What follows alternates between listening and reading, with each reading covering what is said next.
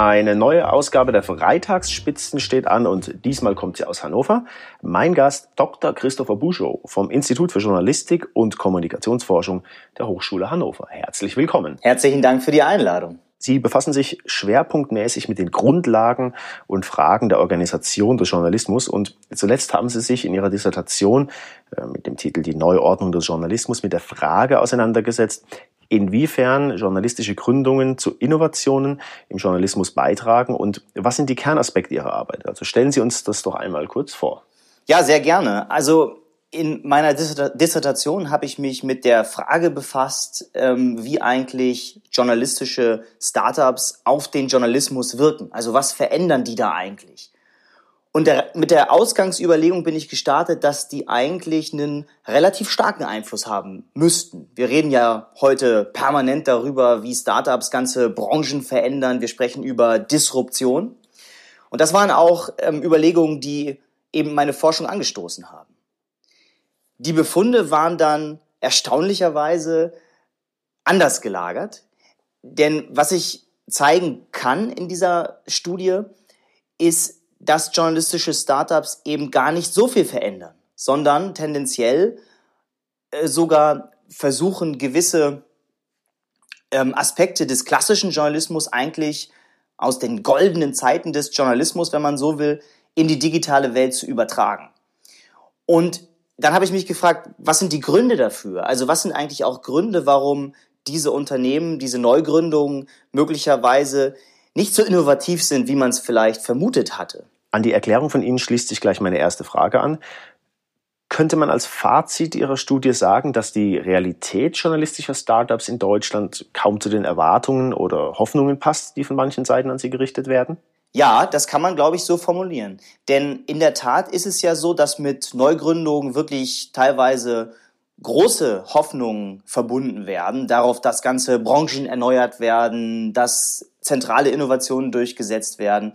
Und das lässt sich eben für den Journalismus im Moment so nicht zeigen. Wobei man einschränkend sagen muss, die Dissertation habe ich im Jahr 2016 abgeschlossen. Die Daten sind aus den Jahren vor allem 2015.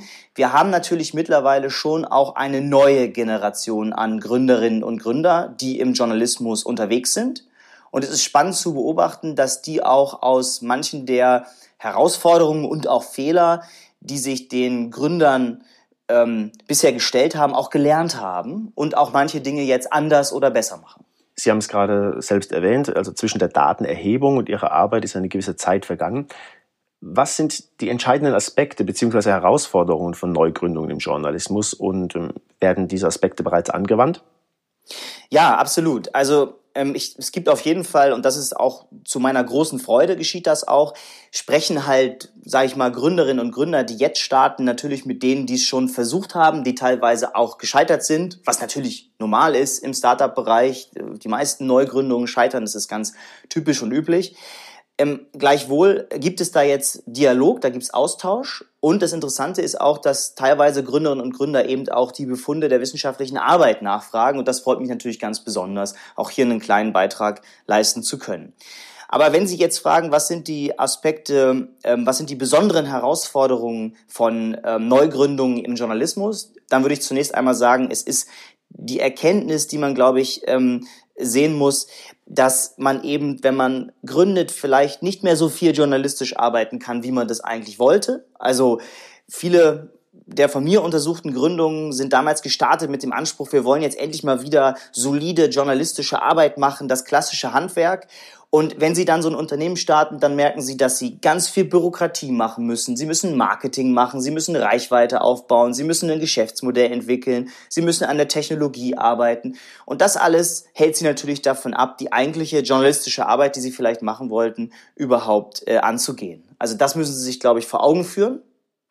Das haben auch ähm, jetzt gerade gestartete Gründungen meines Erachtens ähm, sehr gut nachvollzogen und setzen zum Beispiel auf wesentlich heterogenere Teams, versuchen also in den Gründungsteams nicht alleine mit Journalistinnen und Journalisten zu starten, sondern auch mit Programmierern und Entwicklern, mit Betriebswirten, mit verschiedenen Professionen und Rollen, und vor allem interdisziplinär besetzten Teams. Mm, und das ist auch eine weitere Herausforderung, dass die Gründungen, die ich mir angeschaut habe, halt ganz überwiegend alleine von Journalisten gestartet wurden. Und das ist eben auch ein Problem, ähm, denn dann können sie eben Herausforderungen, die sich im Gründungsprozess stellen, äh, eben nicht auf verschiedene Köpfe verteilen und können nicht die ganzen Kompetenzen einbringen, die sie eben typischerweise in so einem interdisziplinären Team dann versammeln. Ja, die fehlen ihnen dann teilweise da. Ähm, eine weitere Herausforderung ist sicherlich, und die ist sehr speziell für journalistische Gründungen, dass sie eine paradoxe Doppelrolle haben, wenn sie so wollen. Nämlich, dass sie im Prinzip zwei Hüte aufhaben, die vormals in klassischen Verlagen doch sehr strikt getrennt waren. Nämlich die, einmal die journalistische Rolle und andererseits die Rolle als Medienmanagerin oder Medienmanager. Also sie verbinden im Prinzip die kaufmännischen Tätigkeiten und die journalistischen, weil Gründerinnen und Gründer natürlich am Anfang überall mitarbeiten müssen. Das ist völlig klar. Wenn sie gründen, dann sind sie in jeder Abteilung, in jedem Bereich dazu aufgefordert, da mitzuarbeiten. Das geht gar nicht anders. Und dadurch vermischen sie aber teilweise diese Tätigkeiten und das führt dann zu schwierigen Ambivalenzen, mit denen sie auch umgehen müssen. Ähm, zum Beispiel in einer von mir untersuchten Gründung war es so, dass der Chefredakteur parallel auch Anzeigen verkauft hat. Und das ist natürlich schon eine, ähm, sage ich mal, auch unter klassischen Berufsnormen äh, gesehen, journalistischen Berufsnormen, auch eine sehr schwierige, eine sehr schwierige Doppelfunktion. Das müssen Sie sicherlich auch auflösen. Und das ist sehr schwierig aufzulösen, bis gar nicht eigentlich. Sie müssen da versuchen, damit umzugehen. Ich möchte gern einen besonderen Aspekt herausgreifen, den Sie gerade erwähnt haben, weil ich ihn extrem spannend finde und eigentlich kaum glauben kann. Sie haben jetzt erwähnt, dass ganz oft versucht wird, eine Transformation herzustellen, und zwar von den goldenen journalistischen Zeiten hinüber ins 21. Jahrhundert. Also, dass man ein altes Modell versucht, in ein digitales zu pressen, so nenne ich das jetzt mal. Also in meinen Augen bedeutet es aber, es gibt keine wirklich innovative Geschäftsidee beziehungsweise kein äh, digitales Geschäftsmodell. Und ähm, im, im 21. Jahrhundert und vor den Herausforderungen, vor denen der Journalismus ja zweifelsohne steht, ist das eigentlich kaum zu glauben, dass man dennoch etwas macht, ohne auf die aktuellen Besonderheiten, Herausforderungen etc. einzugehen oder diese zu beachten. Ja, ich glaube, ein ganz wesentlicher Beweggrund, warum im Journalismus gegründet wird, ist tatsächlich Idealismus, ist auch ein bisschen der Wunsch, diese sogenannten goldenen Zeiten des Journalismus vielleicht äh, wieder zu verwirklichen, dahin zurückzukehren.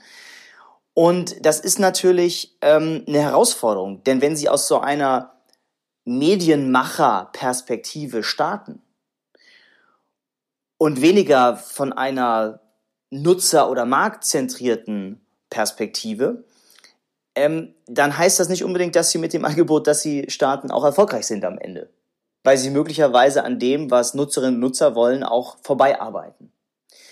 Und das ist gar nicht mal so eine neue Entwicklung. Wenn wir historisch in die Geschichte der Zeitung schauen, dann sehen wir, dass zum großen Zeitungsboom in Deutschland so um 1870, 1880 auch damals schon die Probleme bestanden, dass zu sehr von journalistischen Interessen her gedacht wurde und weniger eigentlich vom Markt und von den Wünschen, Bedürfnissen ähm, der Nutzerinnen und Nutzer.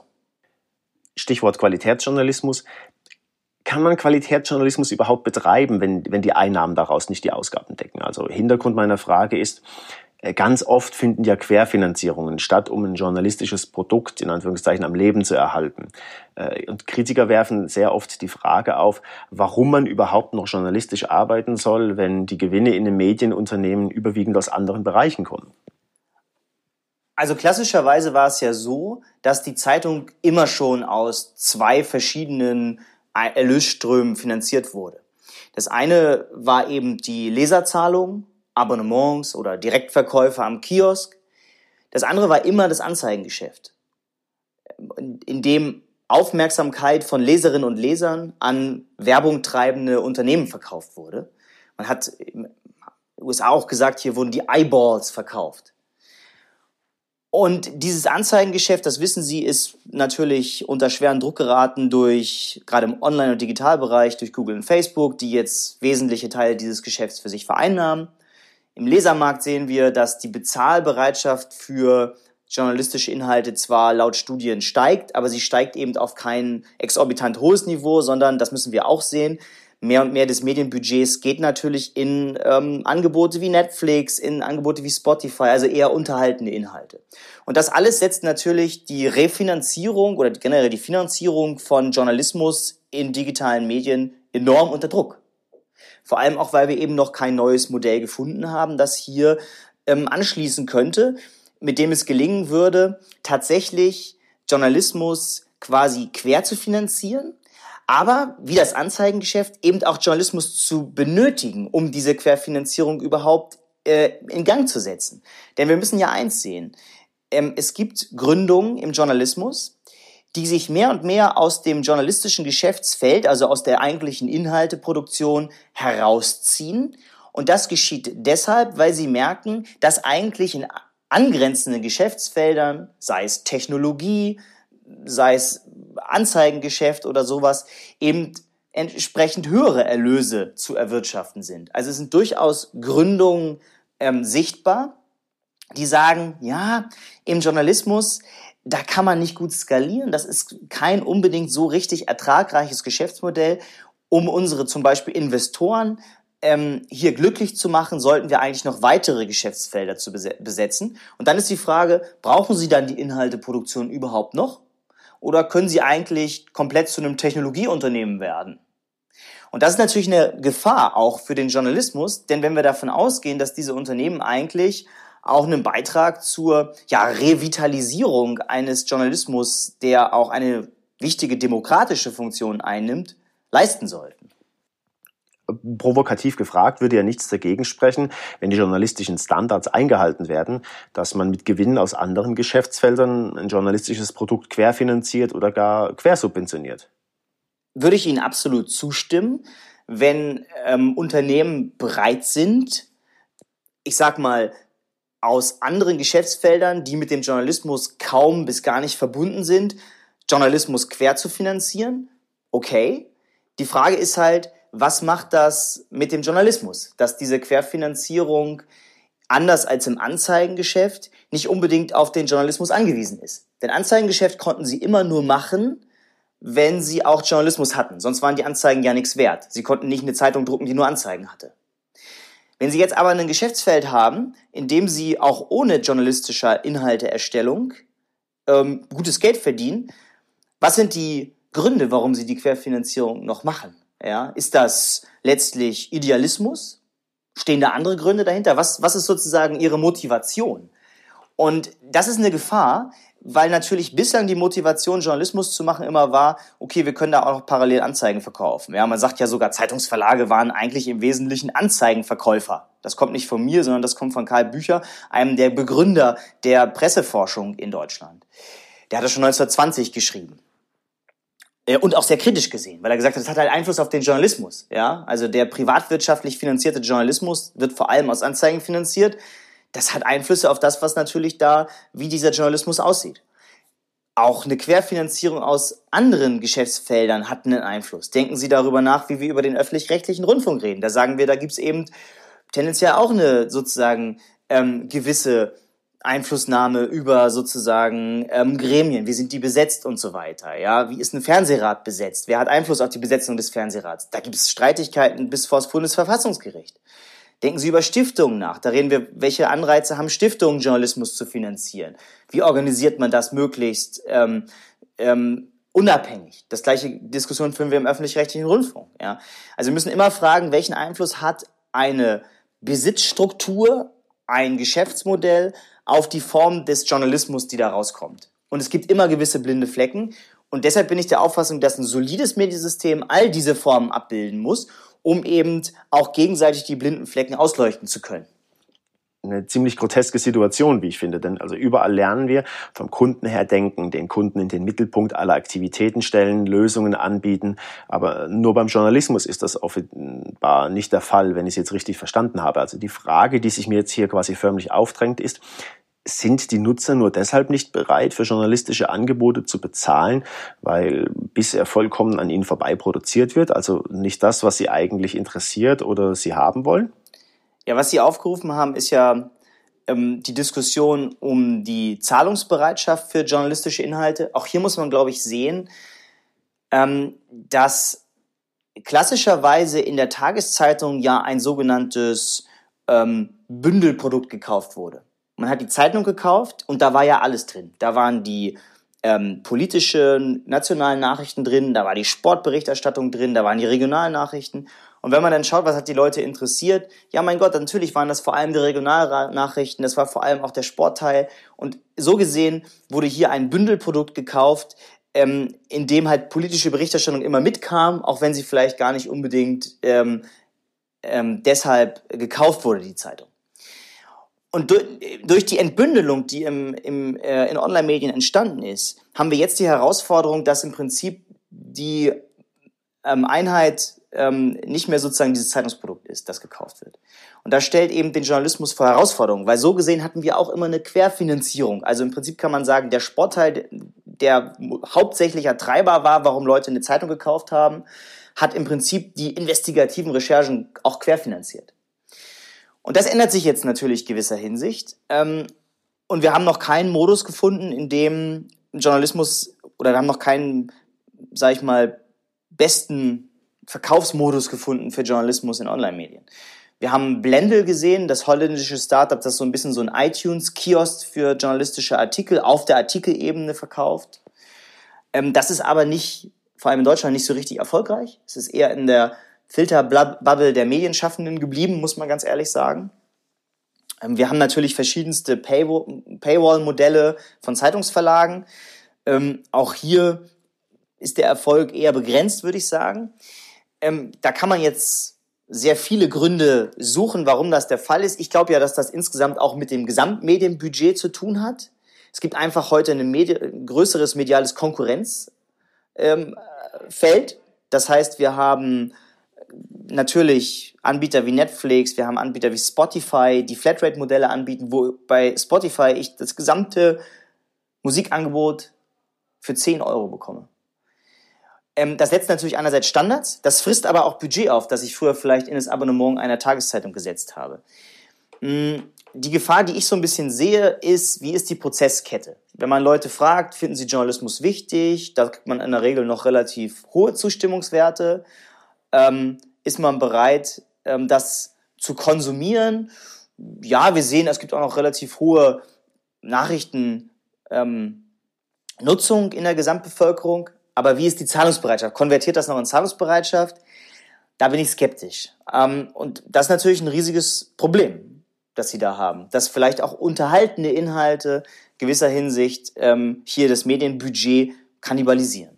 Und wie wir damit umgehen sollen, sehr schwierig, sehr schwierig ich würde jetzt darauf aufbauen, dass Sie gerade gesagt haben, eine provokante Frage in den Raum werfen. Also wir alle wissen, nochmal vom Kunden oder Nutzer her denken, eine Lösung bieten, das Ganze dann auch immer zu hinterfragen und anzupassen. Das ist jetzt alles keine Rocket Science. Das wissen Sie und das weiß ich und wir sind jetzt beides keine Verlagsgeschäftsführer. Also ähm, ein Verlag hat ja jederzeit Zugriff auf eine ganze Reihe von allen nur erdenklichen Daten. Und ja, wir haben ein Medienbudget, wir haben ein Zeit- und ein Geldbudget, aber all diese Betrachtungen blicken ja immer nur zurück. Also das heißt konkret, und mir ist bewusst, das ist jetzt sehr theoretisch, wir wissen ja nicht, wie es wäre, wenn ein Verlag konsequent am Nutzer dran ist, also zugeschnitten auf ihn Angebote anbietet zu einem Preis, ähm, ob es da nicht anders ausschauen würde. Wir sehen ja, dass Umfragen zufolge Qualitätsmedien wieder Zuspruch bekommen. Also warum probiert ein Verlag hier nicht mehr aus? Sie meinen eine stärker nutzerzentriertes Angebot? Genau, also all das, was wir von Amazon, Netflix oder der Washington Post her kennen, eine starke, zahlen, nutzerorientierte Herangehensweise. Also ich glaube, es hat mehrere Gründe. Das, das erste, was, was Sie auch gerade gesagt haben, die Frage ist natürlich, ja, da entstehen viele Daten in Online-Angeboten, das ist so. Aber haben Sie eigentlich die Technologien, das auszuwerten? Die haben Sie vielleicht noch. Haben Sie das Personal, das zu machen? Hui, da wird es schon schwieriger. Wie kriegen Sie die Entwickler, die Programmierer, die ITler, die tatsächlich diese Data Scientists, die wirklich dort ähm, ähm, tatsächlich diese Arbeit leisten. Ja, als Verlag sind sie da gar nicht so gut aufgestellt, die zu rekrutieren. Die hat meistens Google die hat einen Amazon, die hat einen Apple vielleicht schon vom Markt weggekauft. Da muss ich jetzt, äh, da muss ich jetzt aber mal brutal reingrätschen. Sie und ich wissen ähm, das und äh, an der Verlagsbranche geht es nicht vorbei. Ein Verlagsmanager äh, muss das doch sehen und merken, dass man diese Leute braucht und die Zeit nicht stillsteht. Also dann müssen Sie als Verlag vielleicht was machen, um Ihren Employer-Brand zu stärken oder zu ändern, also dass man eben an diese Leute herankommt. Aber es kann ja kein Argument sein, es ist schwer, die Fachkräfte zu bekommen. Äh, da muss ich halt als Verlag auch was tun, um diese Leute zu bekommen, also in meinen eigenen Strukturen. Und äh, wenn ich in fünf Jahren keinen Insolvenzantrag äh, stellen muss, dann erst recht. Also wir haben da ein War of Talent, äh, War for Talent und wir haben da, äh, wir haben da einen schweren Personalmangel in Deutschland. Also von daher ist das gar nicht, ist es einfacher gesagt als getan, glaube ich. Und gerade als Verlag haben sie, Bertelsmann versucht das, versucht das gerade, Bertelsmann versucht ganz stark in dem Bereich zu rekrutieren, Data Scientists für sich zu gewinnen. Ähm, ich würde denken, wenn Sie mit den Personalern da sprechen, dann werden Sie auch erfahren, dass das enorm herausfordernd ist, diese Leute zu rekrutieren, weil die einfach überall am Markt gesucht werden, so von allen Unternehmen und äh, Verlage auch einfach nicht so gut zahlen wie dann andere, wie andere Branchen. Also von daher müssen Sie einfach sehen, es ist, ist nicht so einfach, die Leute zu gewinnen. Dazu haben Sie als Verlag immer eine relativ traditionelle Unternehmenskultur. Das ist auch die Frage, ob die Leute da arbeiten wollen. Also Sie haben sozusagen gewisse Herausforderungen in der Rekrutierung dieser, dieser Persönlichkeiten. Ähm, das ist aber nur das eine. Das andere ist tatsächlich, was Sie sagen, äh, die machen das gar nicht, stimmt nicht. Also wenn wir jetzt auf den Spiegel schauen, ähm, mit Stefan Plöchinger, der da von der Süddeutschen Zeitung hingegangen ist, der dort sehr stark versucht, eine nutzerzentrierte Produktentwicklung auch mit Spiegel Daily anzustoßen. Auch die FAZ hat hier ähm, eine neue Mitarbeiterin gewonnen und ähm, der Tagesspiegel hat Leute, die Produkte in iterativen ähm, Verfahren entwickeln. Also das passiert ja schon. Die Frage, die ich mir immer stelle, wie kompatibel ist das? Und da haben Sie, glaube ich, in einem Verlag, in einem traditionellen Verlagshaus noch eine spezielle Herausforderung. Wie kompatibel sind diese Ideen von agilem, iterativen, herantestenden Entwickeln von Produkten eigentlich zu den journalistischen Berufsstandards und professionellen Normen in einer Redaktion? Wollen wir einen Always Beta Journalismus? Ja? Wollen Sie agile Berichterstattung, die noch nicht fertig ist? Keine Ahnung, ob das nicht, also ich habe da noch keine Forschung zu gemacht, aber es ist meine Hypothese, dass es dort ähm, Ambivalenzen und Konflikte geben kann zwischen diesen Vorstellungen einer agilen Produktentwicklung auf der einen Seite und auf der anderen Seite den Standards und professionellen Normen im Journalismus und dass sie deshalb auch Herausforderungen besonderer Art haben können, diese Entwicklungsmethoden in Redaktionen überhaupt in Anschlag zu bringen. Auch hier bin ich wieder ketzerisch. Also es kann doch kein Argument sein, in Anführungszeichen, die Strukturen sind halt so. Die, die Alternative ist ja, wenn ich mich als Unternehmen nicht entwickle, dann bin ich irgendwann weg. Ich verstehe diese ganzen Herausforderungen, aber warum sagt man nicht, okay, wir schaffen das intern irgendwie nicht, also wir gründen aus und experimentieren. Man muss doch als Verlag was machen und kann nicht sagen, äh, wir machen nichts aus den und den Gründen. Und ja, auch wenn der Spiegel und die Zeit Ausgründungen gemacht haben, aber so wirklich was total Neues im Bereich Medien, Journalistik ähm, ist da ja nicht entstanden oder es ist vielleicht an mir vorbeigegangen.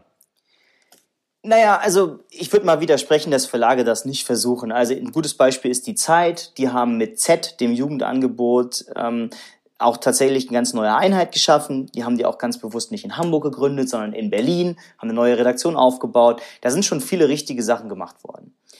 Hm, was sind die Gründe dafür, dass sowas ähm, nicht so richtig erfolgreich ist?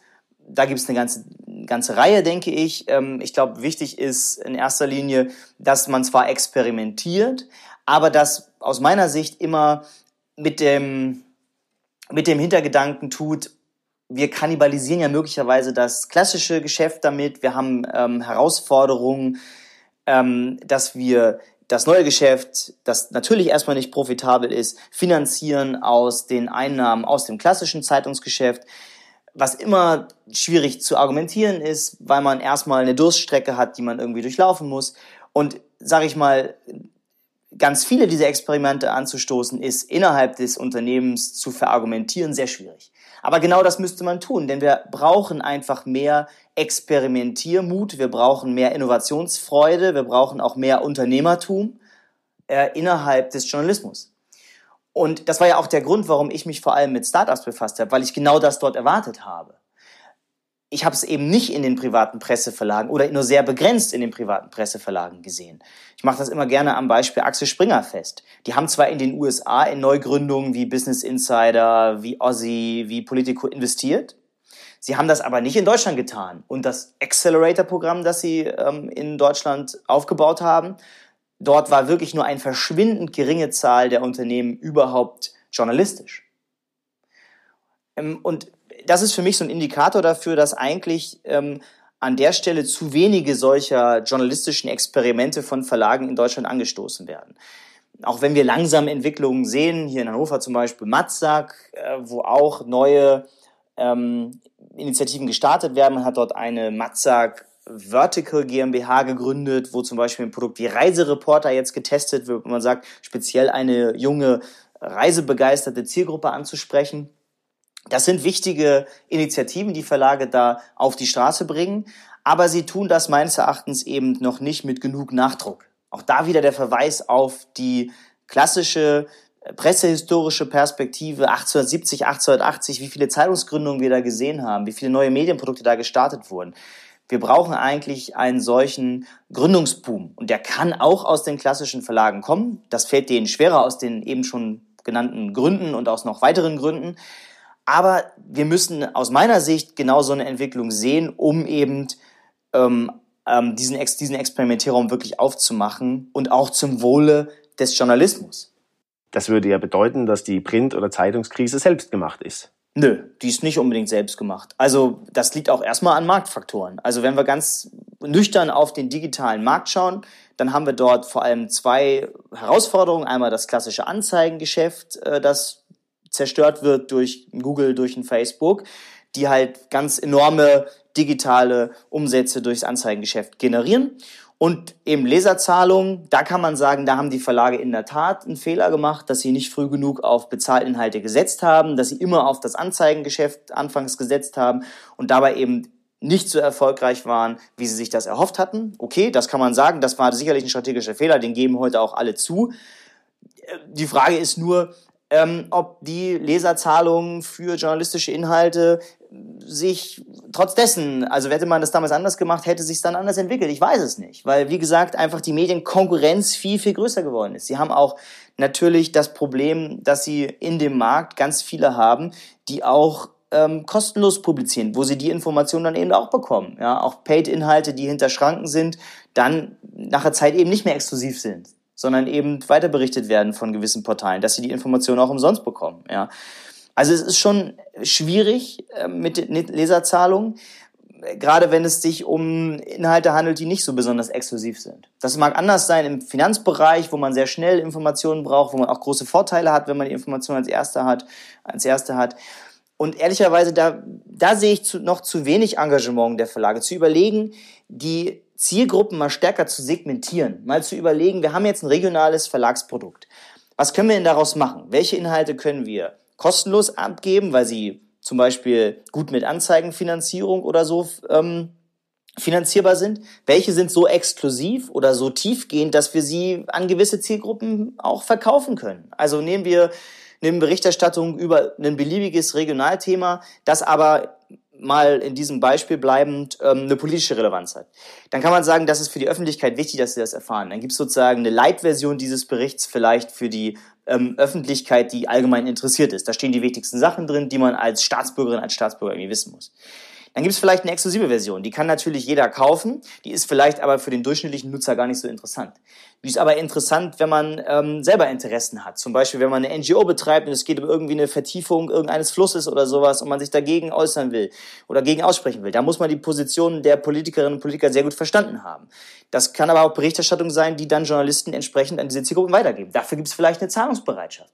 Also sich mal genau zu überlegen, wer sind denn eigentlich die verschiedenen Zielgruppen? Vielleicht sogar auf, auf Ebene von Ressorts oder sogar auf der Ebene von einzelnen Themen, ja, und zu überlegen, wie können wir dort verschiedene Formen der Refinanzierung einsetzen. Das sehe ich irgendwie in Verlagen noch zu wenig. Da ist mir zu wenig Experimentiergeist mit verschiedenen Erlösquellen, mit verschiedenen Geschäftsmodellen. Das würde ich mir wünschen, stärker zu segmentieren, zu überlegen und dabei natürlich immer auch der Rolle als Institution innerhalb des demokratischen Gemeinwesens auch weiterhin gerecht zu werden. Das heißt, alles hinter eine Paywall zu packen, halte ich auch für schwierig, weil man dann eben Teile der Öffentlichkeit ausschließt. Ja, also ich würde mir wünschen, dass man eher darüber nachdenkt, ähm, verschiedene Versionen von Berichterstattung anzubieten in verschiedener Tiefe und da sozusagen auch verschiedene Zielgruppen mit zu adressieren einen Teil der Öffentlichkeit schließt man jetzt auch aus. Also die klassische Tageszeitung kostet auch Geld und wer das nicht bezahlen will oder kann, der ist draußen. Also, nochmal, warum nutzt man nicht eine stark aufgeladene Medienmarke, äh, so nenne ich das jetzt mal, um vom Brand her zu denken und eben diese Markenstärke zu nutzen, Angebote zum Beispiel speziell für jung, äh, alt etc. pp. zu entwickeln. Also, weil was passiert denn, wenn die Marke keiner mehr kennt in ein paar Jahren? Also, weil es zum Beispiel keine Angebote gibt, dann ist die Marke und die Zeitung weg. Ja, also ich glaube schon, dass die ähm, großen Verlage versuchen natürlich ihre Marke auch irgendwie in die jungen Zielgruppen zu bringen. Also da hatte ich das Beispiel Z von der Zeit gerade genannt. Sie können dann auch ähm, den Spiegel nehmen mit Bento. Sie können die FAZ nehmen, die auch Produkte entwickelt in dem Bereich. FAZ, FAZ Quarterly zum Beispiel ist ein Produkt, das sich eher an eine jüngere Zielgruppe ähm, richtet, was eigentlich nur daraus besteht, dass man gewisse Artikel aus der FAZ und aus der FAS nimmt und sozusagen nochmal abdruckt in einem ähm, ähm, ähm, in einem neuen äh, Zeitschriftenprodukt. Ähm, das sind schon, glaube ich, Ansätze, wo man versucht natürlich bei ähm, diesen Zielgruppen auch ähm, Anschluss zu finden. Inwieweit das gelingt, da habe ich keine Einblicke, aber ich befürchte, dass es nicht so gut gelingt, wie man sich das erhofft. Ähm, und vielleicht müssen wir die Frage stellen, ob nicht jede Generation auch in gewisser Hinsicht wieder neue Medienmarken hat. Der Spiegel ist eine Medienmarke, die vor allem natürlich ähm, innerhalb der 68er-Generation große, ähm, große Wirkung entfaltet hat und natürlich von dieser Zielgruppe auch häufig noch gelesen wird. Ja. Die Frage ist halt, was sind die Marken, mit denen jetzt junge Menschen eigentlich gerade in Kontakt kommen? Ich glaube schon, dass manche Verlage da auch ähm, vielleicht den richtigen Weg besitzen, dass ein Axel Springer sagt, wir investieren so enorm hohe Summen in Business Insider, ist, glaube ich, schon auch mit der Idee verbunden, dass das das neue Wirtschaftsprodukt für eine junge Zielgruppe wird. Ja. Also die lesen halt halt kein Handelsblatt mehr und die lesen auch keine Wirtschaftswoche mehr, sondern die setzen äh, Axel Springer in Anführungszeichen, es ist ein Venture Case, da wetten die darauf, dass Business Insider das neue junge Medienprodukt für eine junge Zielgruppe wird. Und da gibt es natürlich schon Versuche in diese Richtung zu gehen. Aber wie das immer so ist, Spekulationen sind schwierig, gerade wenn sie die Zukunft betreffen. Da muss ich jetzt aber nochmals eingreifen. Sie haben gerade Quarterly erwähnt, ohne dass ich das jetzt im Detail weiß, aber äh, möchte ich dennoch sagen, wenn das Revolutionäre darin besteht, dass man also bestehende Texte einfach in ein neues äh, Produkt überführt, dann also gute Nacht. Also Innovation würde ich jetzt da anders bewerten. Aber die alles entscheidende Frage ist doch, wie sieht die Zukunft aus? Also wohin geht die Reise? Also in einem Marktumfeld, wie wir es jetzt haben, Prognosen abzugeben, gerade als Wissenschaftler, das ist quasi unmöglich. Das kann man auch ähm, einfach damit begründen. Das hat die ähm, Medienprofessorin Insa Sjotz mal ähm, geschrieben, dass wir eigentlich den Wandel in der Medienbranche, den wir gerade erleben, den haben wir früher in zehn Jahren erlebt, was wir heute in einem Jahr erleben. Und wenn wir uns das vor Augen führen, ist es enorm schwierig, irgendwelche Prognosen abzugeben. Davon möchte ich auch eher Abstand halten. Ich glaube, es gibt gewisse Muster, die sich, ähm, die sich auch, die sich auch weiterhin so zeigen werden. Also die Komplexität, die wird nicht abnehmen, sondern die Komplexität, die sie haben heute als Medienmanagerin, als Medienmanager im Journalismus, ist ja die, dass sie weder wissen, welches Geschäftsmodell eigentlich das Richtige ist, noch dass sie wissen, welche Plattformen, Kanäle sie eigentlich bedienen müssen. Früher war das alles ausgemacht, es war ganz klar, das Anzeigen, Lesergeschäftsmodell und es gibt den Kanal Zeitung, vielleicht noch Zeitschriften, so, und das war fest, fix. Und das ändert sich natürlich jetzt massiv, weil sie haben eine Explosion an neuen Kanälen und an neuen Möglichkeiten, Geld zu verdienen. Und da müssen sie überall irgendwie Erfahrungen sammeln und experimentieren. Und da bin ich eben skeptisch, inwieweit das bisher gelingt. Ich würde mir wünschen, dass es mehr geschieht. Ich sehe Tendenzen, dass es geschieht, sowohl in einer neuen Generation als Gründerin und von Gründerinnen und Gründern, die jetzt auf den Plan treten im Journalismus, auch teilweise in den traditionellen Verlagshäusern. Aber ich glaube, dass das eigentlich noch mit noch mehr Nachdruck verfolgt werden müsste. Denn Fakt ist ja, die Zeitungen, die laufen noch ganz gut, da müssen wir uns ja gar nichts vormachen. Die werden auch eine Zeit noch gut laufen. Aber irgendwann, ich will jetzt keinen Zeitpunkt sagen, werden auch die Controller in den Verlagen sagen, das, jetzt geht's nicht mehr. Das Zeitungsprodukt, das läuft nicht mehr, das müssen wir einstellen. Und dann stehen wir da und haben im Prinzip kein Tageszeitungsprodukt mehr und wissen nicht mehr, wie wir den Journalismus finanzieren sollen, abseits von öffentlich-rechtlichen Finanzierungsmodellen. Und das darf uns nicht geschehen. Das heißt, wir müssen diese Übergangsphase, die wir jetzt haben, diese, wie das Frank Lobex mal genannt hat, langsame Disruption, die wir gerade erleben. Weil die Zeitungen, die sterben langsam, aber sie sterben irgendwann. Wir müssen diese Zeit nutzen, und da finde ich, sind auch die Verlage aufgerufen, zu experimentieren und zu versuchen, neue Wege aufzumachen. Zu verstehen, was sind die richtigen ähm, Vertriebswege, was sind die richtigen Geschäfts- und Erlösquellen, die erschlossen werden müssen. Und da brauchen wir einfach, genau wie das 1870, 1880 der Fall war, auch damals war nicht entschieden, was das eigentliche Geschäftsmodell der Tageszeitung sein würde.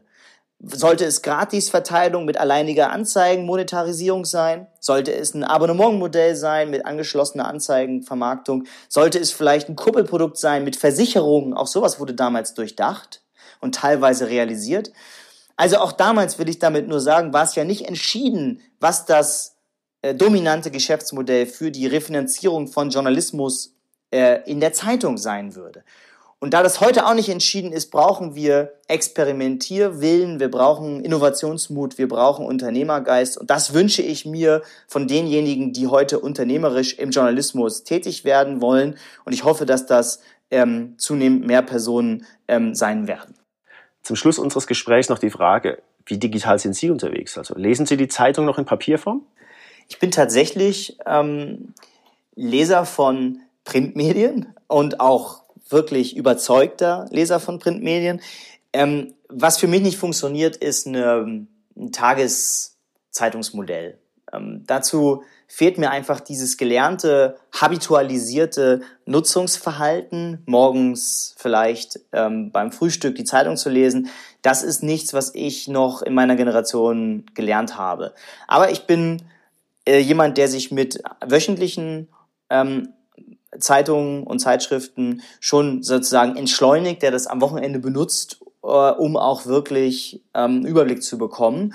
Und ähm, ich glaube auch, dass das Modelle sind, die die jüngere Zielgruppe tatsächlich eher abholen an der Stelle. Wo ich nicht sagen will, dass ich zur jüngeren Zielgruppe gehöre. Also wenn ich meine Studenten anschaue, äh, das sind ja mittlerweile dann auch schon weit mehr als zehn Jahre, die zwischen denen und mir liegen in der Regel, ähm, ist das, ist das ähm, auch nochmal ein, andere, ein anderes Nutzungsverhalten, das wir da sehen.